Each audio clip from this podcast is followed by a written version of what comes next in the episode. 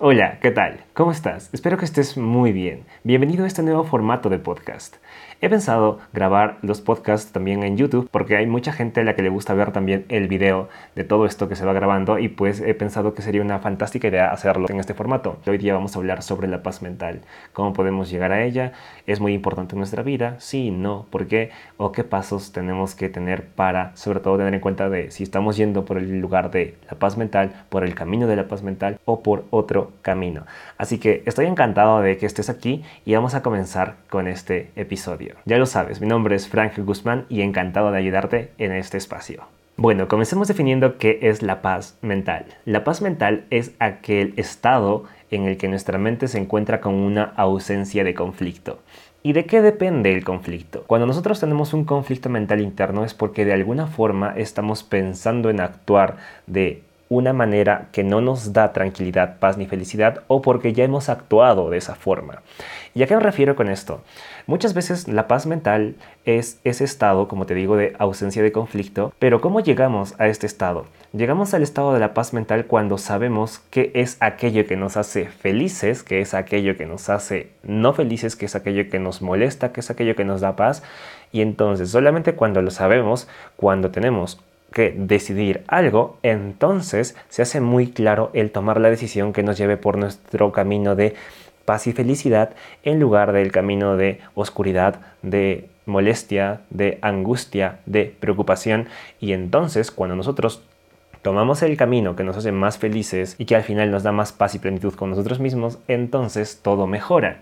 Pero como te digo, esto implica conocerse. Como también te decía en anteriores episodios del podcast, es súper importante el conocernos, porque si no nos conocemos entonces no podemos decidir de una manera que potencie nuestro amor propio, sino que siempre vamos a estar a la expectativa de que alguien o alguna otra persona nos diga si está bien o mal y al final, aunque esa persona nos diga que está bien o que está mal, lo que pasa es que no vamos a sentir una paz mental interna porque siempre vamos a esperar a que los demás juzguen y nosotros al final vamos a sentirnos como que reprimidos para poder dar nuestra perspectiva sobre lo que acabamos de hacer y pues vamos a sentir ansiedad en cada momento en el que tengamos que decidir algo.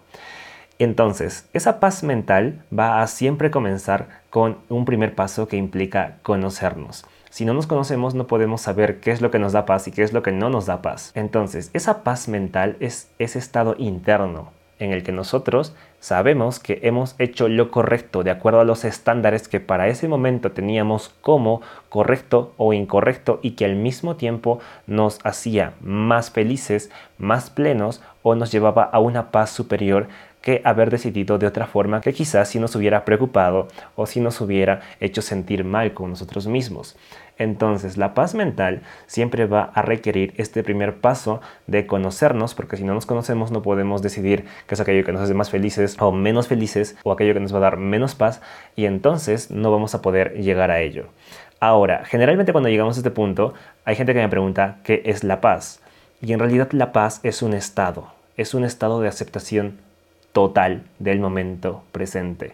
Cuando nosotros entramos en paz es porque estamos en una aceptación total. Ya no estamos en una resistencia mental queriendo que las cosas sean de una forma diferente, sino que estamos en un estado de aceptación profunda de lo que es, porque el presente es lo único que existe. Ahora, Sí que es cierto que esta definición de paz se sale un poco de todo lo que estamos abordando ahora, que tiene que ver más con la paz mental, pero es una pregunta que no quería dejar al aire, porque si es que no definimos paz, entonces tampoco podemos hablar sobre paz mental. Pero cuando nosotros unimos esta palabra paz con mental, en lo mental siempre van a haber marcos de pensamiento, siempre van a haber formas en las que nosotros enfocamos la realidad. Pensamientos que al final definen algo bueno o algo malo, porque nada es bueno y malo hasta que nosotros le ponemos un pensamiento, una valoración de si esto es bueno o si esto es malo. Pero en la vida no hay bueno y malo como tal. Va a haber cosas que lastiman, van a haber cosas que no lastiman, van a haber cosas como por ejemplo la sinceridad que a veces el ser sincero con una persona a veces también implica lastimarlo porque entendemos que esta persona a lo mejor y se lo puede tomar muy personal. Pero el hecho que nosotros digamos las cosas con sinceridad, no quiero decir de manera brusca, de manera grosera, eso no implica la sinceridad. La sinceridad implica ser lo más honestos posibles con nosotros mismos al comunicar lo que estamos queriendo comunicar.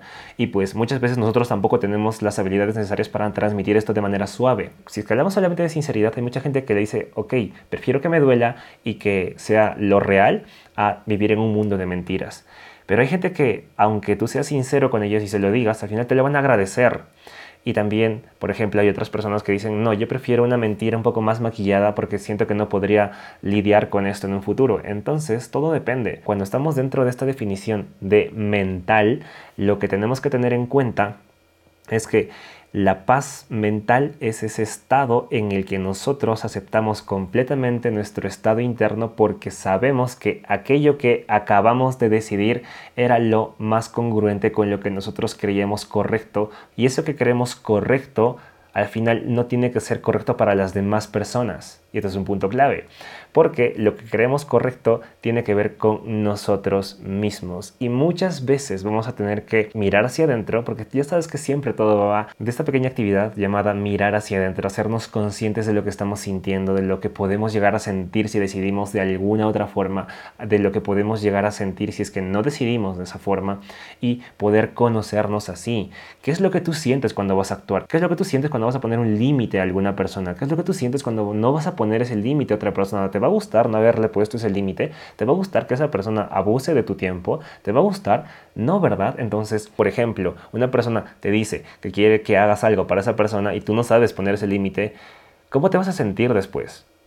Tú lo sabes, te puedes sentir bastante mal, bastante como que, ah, ¿por qué no? Dije que no. Entonces tienes que priorizarte en ese momento y decir, ok, yo no quiero sentirme así después y porque no me quiero sentir así, porque quiero hacer otras cosas, porque prefiero dedicar mi tiempo a hacer otras actividades en lugar de estar aquí, le voy a decir que no. Y te vas a dar cuenta que en ese momento puede que en los primeros momentos sientas como que ah, mucha adrenalina dentro tuyo, como que muchos nervios, pero que al final todo esto te va a ayudar a llegar a un nuevo estado de aceptación de tu ser. ¿Por qué? Porque cuando tú le pones un límite, y siempre digo esta frase porque me encanta, a todas las personas con las que tengo consulta, y es que cuando te conozcas vas a decir mil nos a muchísimas personas, a muchísimas actividades, pero al mismo tiempo esos mil nos van a ser mil sís a tu esencia, van a ser mil sís para ti, van a ser mil sís en los que tú te aceptas a ti. Y estos mil sís cada vez se van a ir haciendo más y más fuertes en tu vida y te van a ayudar a conocerte de una manera increíble porque ya no vas a tolerar malos tratos, ya no vas a tolerar que una persona abuse de tu tiempo, no vas a tolerar que una persona te insulte te diga cosas malas o te haga sentir mal contigo mismo porque vas a saber que no lo vas a permitir, porque cuando eso suceda tú vas a protegerte y ahí comienza la paz, ahí comienza el amor propio como les decía en otros episodios de podcast. Nosotros materializamos el amor propio cuando nos conocemos, ya que no podemos amar algo que no conocemos.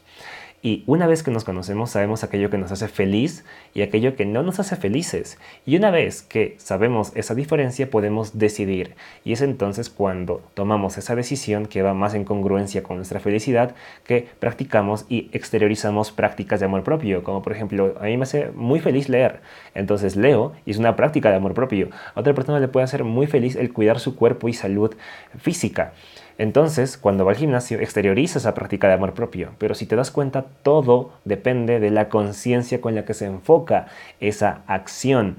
No importa de la acción en sí, porque ¿qué es lo que pasa si yo voy al gimnasio, pero para tener un cuerpo X, que ahora está muy de moda tener esos cuerpos super fitness, y pues lo hago para sentirme aprobado por las demás personas? ¿Qué es lo que va a pasar? Lo que va a pasar es que aunque yo llegue a tener ese cuerpo, me voy a seguir sintiendo vacío. Porque lo único que quiero no es cuidarme, no es el proceso, es la aprobación de otras personas. Y sí, dentro del ejercicio pueden haber muchos cambios biológicos dentro mío, que me van a sentir mal por todos los neurotransmisores que se van activando. Pero al final, en mi paz mental interna, nada va a cambiar porque sigo enfocando esa actividad para yo sentirme aprobado por los demás. Y ahí quien tiene el control de cómo yo me siento internamente no soy yo, son las demás personas. Así que ten mucho cuidado con esto. Recuerda que ninguna acción es buena o mala. Todo depende siempre de la conciencia detrás de la acción. Así que de esto va la paz mental. La paz únicamente la vamos a conocer cuando vayamos en congruencia con lo que nosotros creemos correcto y decidamos a continuación en congruencia también con ello. Si nosotros sabemos qué es lo que a nosotros nos va a hacer más felices, seguramente si lo decidimos, entonces vamos a estar en paz con todo, porque hemos decidido lo que más felices nos iba a hacer. O quizás también muchas veces la gente me dice, Frank, es que no puedo ser feliz con cada decisión porque ahora tengo que romper una relación, porque ahora tengo que alejarme de una persona y no quiero hacerle daño. Y sí, es cierto de que hay momentos en los que una persona no puede ser feliz, pero siempre podemos estar en paz. Y la paz es la aceptación completa y profunda del momento presente no hay nada más que exista. Si tú aceptas el momento presente habiendo decidido qué es lo que es y abrazas todo lo que conlleva esa decisión, puede que no te sientas feliz, ¿sabes? Pero siempre vas a poder estar en paz. Y aquí hago una analogía siempre un poco fuerte, que no mucha gente le gusta, pero ya se los he dicho muchas veces, miren a la muerte. La muerte siempre te devuelve a lo esencial. ¿Por qué? Porque muchas veces cuando una persona fallece, no podemos estar felices, pero sí podemos estar en paz en paz abrazando el momento presente, aceptando lo que es, sin querer que el pasado no ocurra, sin querer que el pasado cambie, porque no podemos cambiarlo. Es lo que es, es lo real. Y puede sonarte esto muy duro, sin embargo, siempre podemos estar en paz aceptando el momento presente tal y como es. Podemos estar en paz con lo que es, porque al final nada más existe.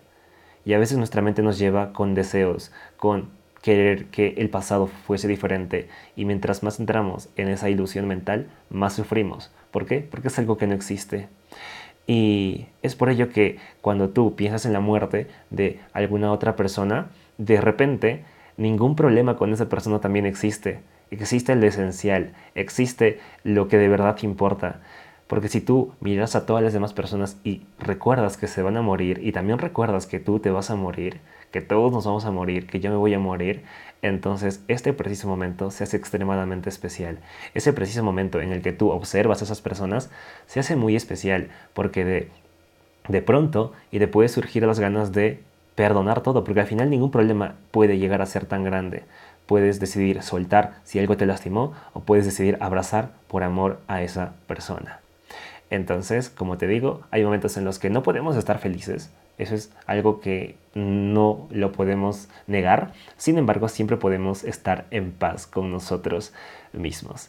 Así que espero muchísimo que te haya gustado este episodio y nos vemos en otro episodio. Te mando un fuerte abrazo. Yo me despido. Chao.